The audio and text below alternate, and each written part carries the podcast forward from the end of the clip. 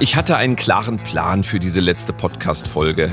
Es sollte nur wenig um das letzte Konzert dieser Berlin-Tour gehen, dafür viel um den Abschluss dieser Tour und wie die Band darauf zurückblickt. Auf den bisherigen elf Konzerten hatte ich ja alles gesehen. Was sollte da heute Abend noch passieren? Und dann kommen Bela, Farin und Rott und liefern im Metropol, einem über 100 Jahre alten Theaterhaus in Berlin-Schöneberg, ein Konzert ab, das es so noch nie gegeben hat. Und das wohl allen, die dabei waren, für immer im Gedächtnis bleiben wird.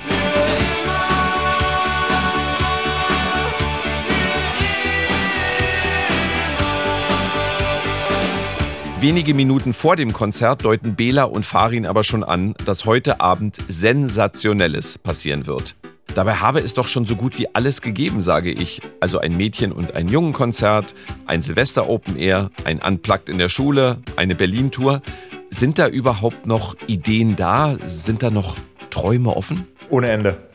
Wir erfüllen uns heute einen ganz speziellen Traum, mhm. den ich aber jetzt noch nicht vorwegnehmen will. Den wirst du dann in deiner Konzertberichterstattung. Es wird, es wird, es sehr speziell. Dann, und es ja. wird wirklich sehr gut. Ich habe ein bisschen Angst. Es wird sehr speziell. Total, total aufgeregt. Konnte letzte Nacht kaum schlafen wegen, wegen heute. Und wir haben uns heute auch schon den ganzen Tag SMS hin und her geschickt. Was ist, was ist mit ah, Okay. okay, alles klar. Also man darf gespannt sein. Ich hoffe, es wird nicht so, ein Stümper, so eine Stümperveranstaltung. es wird eine Stümperveranstaltung, aber es wird eine schöne Stümperveranstaltung. Das Stümper können wir getrost streichen, denn wir Fans bekommen an diesem Abend Songs zu hören, die viele noch nie live erlebt haben.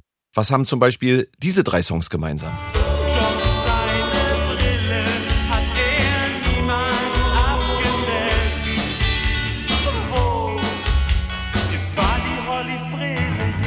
Claudia hat nen Schäferhund und den hat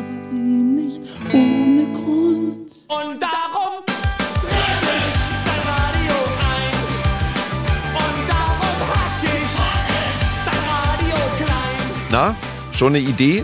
Warum an diesem Abend wohl niemand enttäuscht war, dass Hits wie Schrei nach Liebe, Junge und Unrockbar nicht gespielt wurden?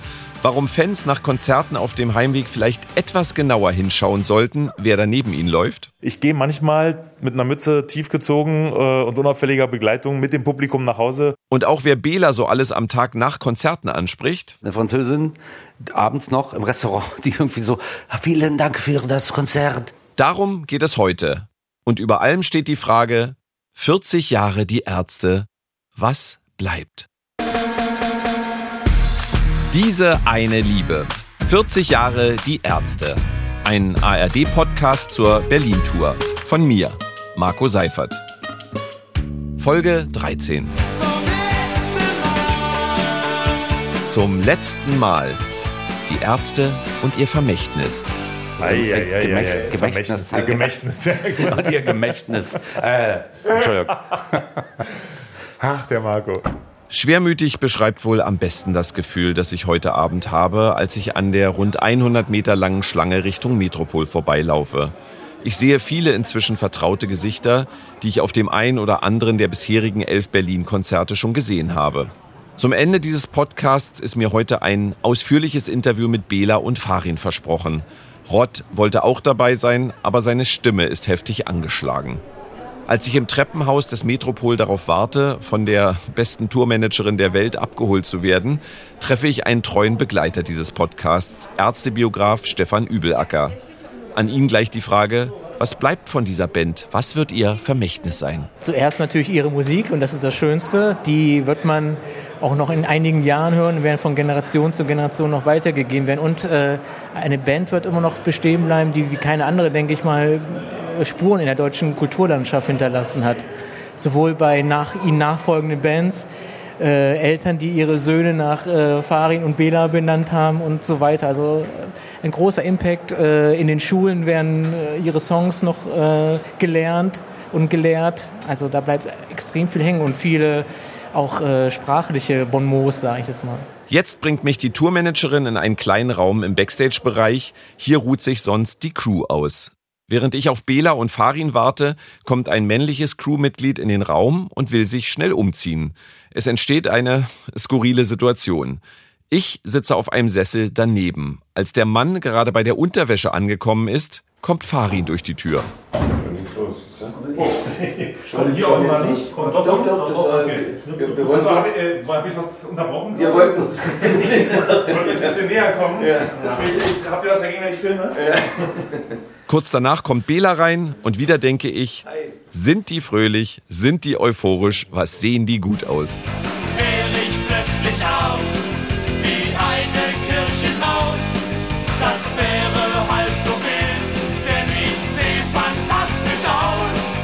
Die Stimmung ist gelöst. Erste Frage. Ihr hattet lange die Idee zu dieser Berlin-Tour, die heute zu Ende geht. Hattet ihr euch das so vorgestellt? Ich fand's total super. Ehrlich gesagt hatte ich gar keine Erwartung. Ich wusste, konnte, konnte mir gar nicht vorstellen, wie das wird. Also konnte mir nicht vorstellen, wie es vor 100 Leuten wird. Ich glaube, Rott sah das ein bisschen anders. Der hatte ein bisschen Befürchtungen so. Gerade speziell im, im, im Schokoladen. Und ähm, war alles super. Und jedes Mal war es eine Überraschung. Und jedes Mal war es halt, okay, heute müssen wir durchs Publikum auf die Bühne. War super. Privatclub, einer meiner Favorite-Shows äh, von den Konzerten. Aber ehrlich gesagt, hat mir, haben Fand mir sie alle super. alle zwölf total super. Also das zwölfte kommt ja jetzt. Für mich ist sowieso jedes Konzert anders und einzigartig auf seine Art. Also es gibt dann so eher Momente, wo ich sage, das war da toll, das war hier toll und das hat mir da gefallen. Ich hatte ein bisschen Respekt vor den Tempelhof-Shows, weil wir da schon mal nicht so gute Konzerte gespielt haben. Das lag zum einen an uns, zum anderen aber auch habe ich den Aufbau beim letzten Mal nicht so schön gefunden. Und das war jetzt alles weg und es waren halt super tolle Konzerte. Also nicht nur beeindruckend groß, sondern auch, wir waren total gut drauf. Also ich bin Und so. dreimal, äh, gestern dreimal von Leuten angesprochen worden, die am Tempelhof Wenn waren. du auch immer Auch rausgehst auf eine die Straße. Französin, Eine Französin, abends noch im Restaurant, die irgendwie so, "Ah, vielen Dank für das Konzert. Und so, ja, super. Und dann so ein Metal-Typ mit Kind auf dem Arm, auch so ein bisschen schräg, mit so einem krassen Tötungsmonster-Shirt und einem Kind auf dem Arm. Vielen Dank für das Konzert. Ich war im Tempelhof, es war super. Und noch so eine sehr hübsche Frau mit Hund, die äh, Claudia? ein Foto machen wollte und dabei sagte, jetzt können wir auch heiraten. Und das habe ich dann nicht gemacht, aber ein Foto. Natürlich darf in einer Folge, in der es um das Vermächtnis von die Ärzte geht, nicht diese eine Frage fehlen. Was kommt jetzt? Wird es noch neue Songs, neue Touren, neue Projekte geben? Das weiß keiner. Das weiß keiner. So weit, Wir haben so wirklich- planen wir nicht in die Zukunft. Nee, wir haben so viele Songs geschrieben, jetzt für diese beiden Alben, plus dass wir ja noch so ein Ten-Inch-Album gemacht haben mit zwar nur Coverversionen, wo wir aber auch viel Liebe uns reingesteckt selbst haben. Coverversionen, Und uns ja. selbst gecovert haben, genau. Und dann ähm, insofern müssen wir mal durchatmen und mal gucken. Wissen wir jetzt noch nicht. Aber ich denke So. auch, dass wir, wenn wir nochmal spielen, dass wir noch ein bisschen mehr von Dunkel und Hell spielen, weil die Leute das dann auch etwas besser kennen. Das ist ja nicht mehr so wie früher, dass sie die Alben sofort äh, auswendig lernen. Das dauert jetzt halt ein bisschen länger. Okay, Sie wollen sich nicht festlegen, ob es weitergeht, aber es gibt schon Diskussionen über zukünftige Setlisten. Das klingt nicht nach. Es ist vorbei und der Himmel ist schwarz, weil die Sonne hier nie wieder scheint. Das klingt eher nach. Die einen finden scheiße, die anderen finden stark, genau wie jedes Jahr. Wir sind wieder da. Aber da ist ja noch das Alter. Bela wird in diesem Jahr 60, Farin im nächsten. Und insbesondere Bela verausgabt sich auf den fast dreistündigen Konzerten körperlich komplett, während Farin und Rodja die meiste Zeit rumstehen. Ist das eigentlich gerecht? Der Schlagzeuger ist immer da. Der muss immer das meiste schleppen, meisten aufbauen und ist nach dem Gig, wenn du, wenn du siehst, ich arbeite auch oft mit jungen Bands irgendwie mal zusammen und dann sehe ich immer den Schlagzeuger alleine auf der Bühne noch am Abbauen. Der ist auch der, der dann am am besten die Roadies kennt. Wobei das bei uns jetzt nicht so ist, aber Aber findest du das gerecht? Ja, total. es ist ein bisschen meine Aufgabe. Ich stehe ein ganz klein bisschen hinter den beiden und es ist, ich sehe als meine Das Aufgabe. merkt aber keiner. ich sehe an meiner Aufgabe halt auch ähm, also Energie reinzugeben ne, in, in, äh, zu den beiden. Also so im Großen und Ganzen ist meine Aufgabe auch nicht nur spielen zu den Songs, sondern halt Also auch auch anschieben. Kraft geben den, den beiden. Und die zweite Frage zu dem Thema an dich, wie groß ist die Gefahr, dass du zuerst an die körperlichen Grenzen stößt im Vergleich zu den beiden Rumstehern? Ich spreche jetzt von Alter. Wiss ich nicht tatsächlich. Also ich habe ja dann äh, Er ist sehr fit. ich mach, ich laufe viel, ich habe noch so an, an zwei andere Sportsachen, die ich, die ich öfter mache und läuft gut und so. Sauferei läuft nicht mehr so gut. Klappt nicht mehr so. Aber du musst äh, körperlich nicht so wahnsinnig viel, viel machen. Der Eindruck doch? entsteht, ich weiß, aber frag mal einen Sänger. Singen und man muss dazu sagen, dass seine Gitarren, manchmal hänge ich mir eine von seinen Gitarren um, um äh, ein Solo zu spielen.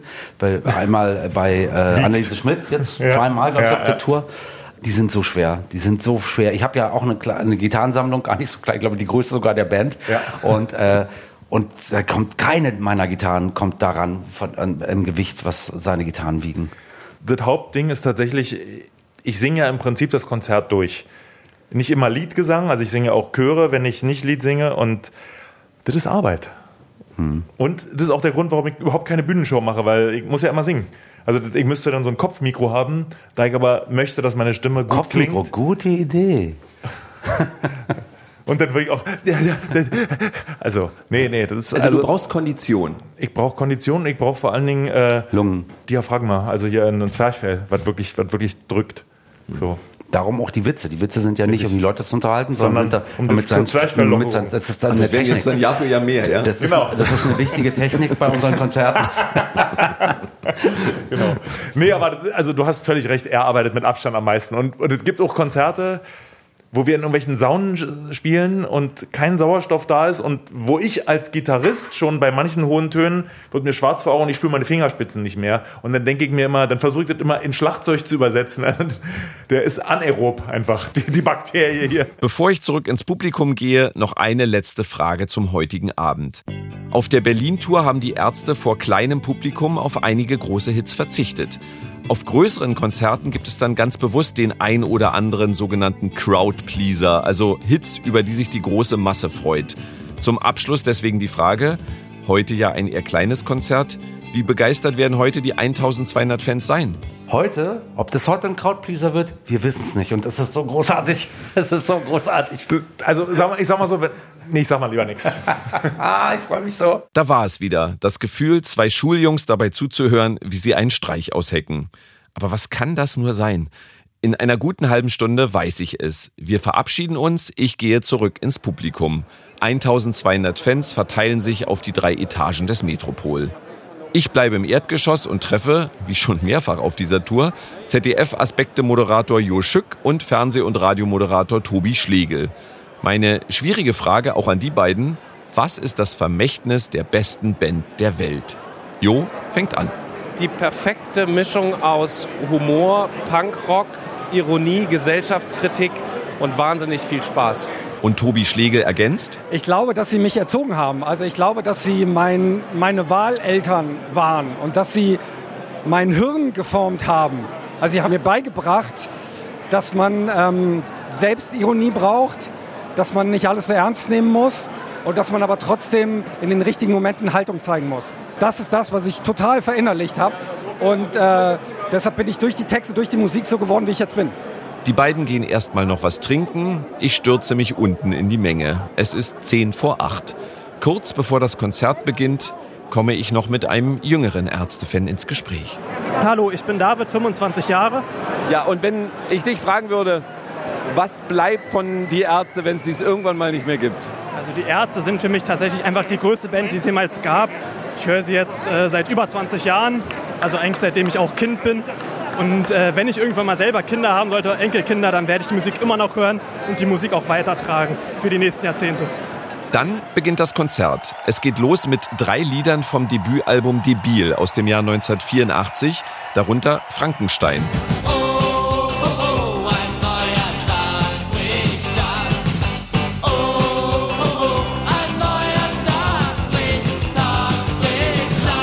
Spätestens bei Du willst mich küssen wird klar, die drei Irren spielen heute nur Ärzte-Songs aus den 80er Jahren. Du willst mich küssen, doch das geht mir zu schnell. Du solltest wissen, ich bin intellektuell.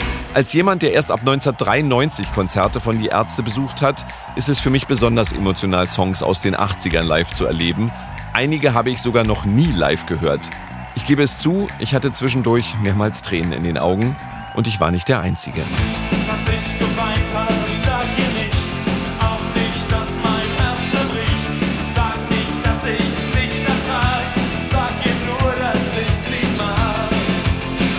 Und auch beim nächsten Lied hat es mich davongetragen. Den ganzen Tag rennst du der Kohle hinterher. Den ganzen Tag arbeitest du von früh bis spät. Ein absoluter Höhepunkt, 1200 singende Fans beim lustigen Astronauten.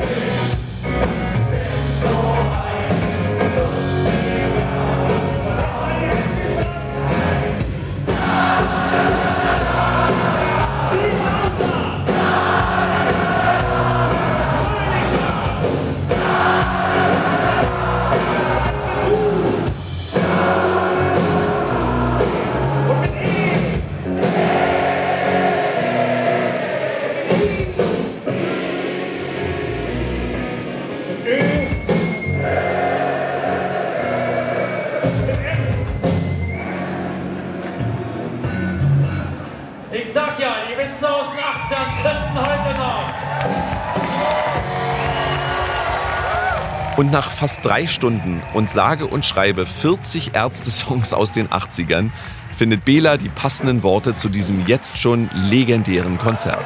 Das war ein würdiger Abschluss der Berlin-Tour. Welche, wenn die besten der Welt hat mit Würden nichts zu tun, aber sie sind trotzdem die Besten der Besten der Allerbesten. Und wer ist noch besser als die beste Band der Welt? Ihr Publikum.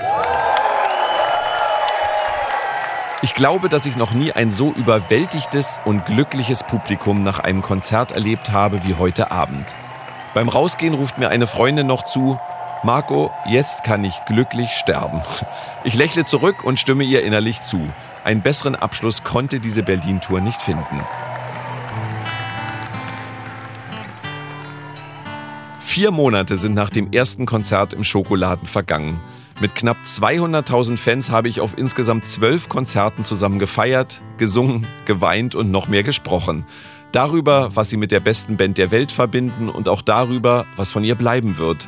Zeit, diese Frage jetzt auch Bela und Farin zu stellen. Und das ist die letzte Frage. Ich weiß, dass ihr keine Freunde von einer 40-Jahres-Bilanz seid. Die will ich auch gar nicht mit euch ziehen. Aber, eins Aber dennoch, ihr, ihr, ihr, ihr habt Einfluss auf Sprache und vieles mehr genommen. Also unrockbar ist ein fester Begriff geworden. Mir wird oft entgegengeschleudert, wie du wieder aussiehst. Ähm, ich habe fest in meinem Sprach- oder in meinem Wortschatz, es könnte mir nichts egaler sein. Auch Mhm. durch diesen Song äh, Schrei nach Liebe ist ja wirklich ein fester Bestandteil Oder deutscher Tittenmaus Musik. beim, beim Anmachen in der Kneipe. Ja, ganz genau. Na, du Kleine. Ist, also ist schon, schon auch ein fester Bestandteil deutscher Musikgeschichte. Was ist das Vermächtnis? Ich bin tatsächlich der Meinung, dass wir äh, definitiv auf jeden Fall eine Band sind, mit der sich viele Leute in Deutschland im Positiven, aber auch im Negativen beschäftigt haben, immer wieder. Und so, das ist doch das Beste, was einer Band passieren kann, eine Relevanz. Ich habe einmal was gelesen, was mich wirklich äh, erfreut hat.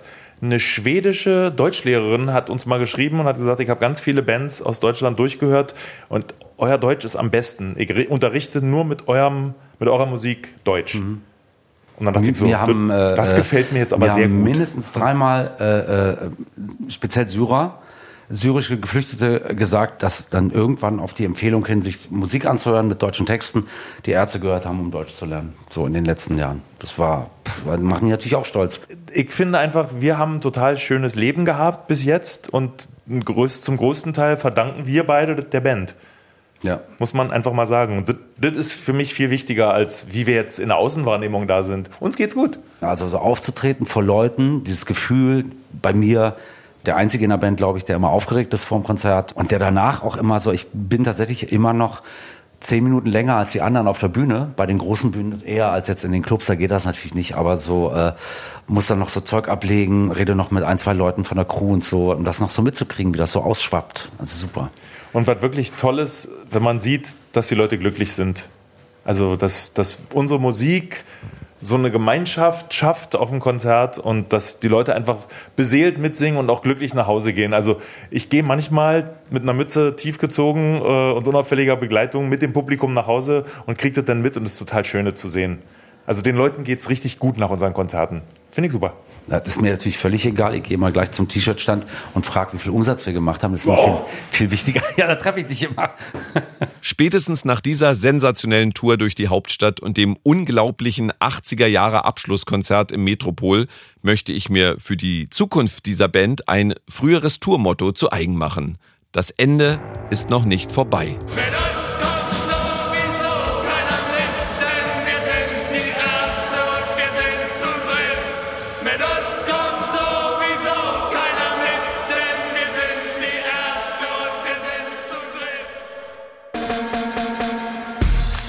Diese eine Liebe. 40 Jahre die Ärzte ist eine ARD-Podcast-Serie zur Berlin-Tour. Von mir, Marco Seifert. Regie und Produktion Max Stern und Stefan Lindner. Redaktion Diana Rapowitsch und Gabi Beck. Musik Die Ärzte. Hallo und einen wunderschönen guten Abend von eurem Rodi, The Old Fart from the Neighborhood. Letzter Abend der Berlin-Tour, letztes Konzert. Wie war's?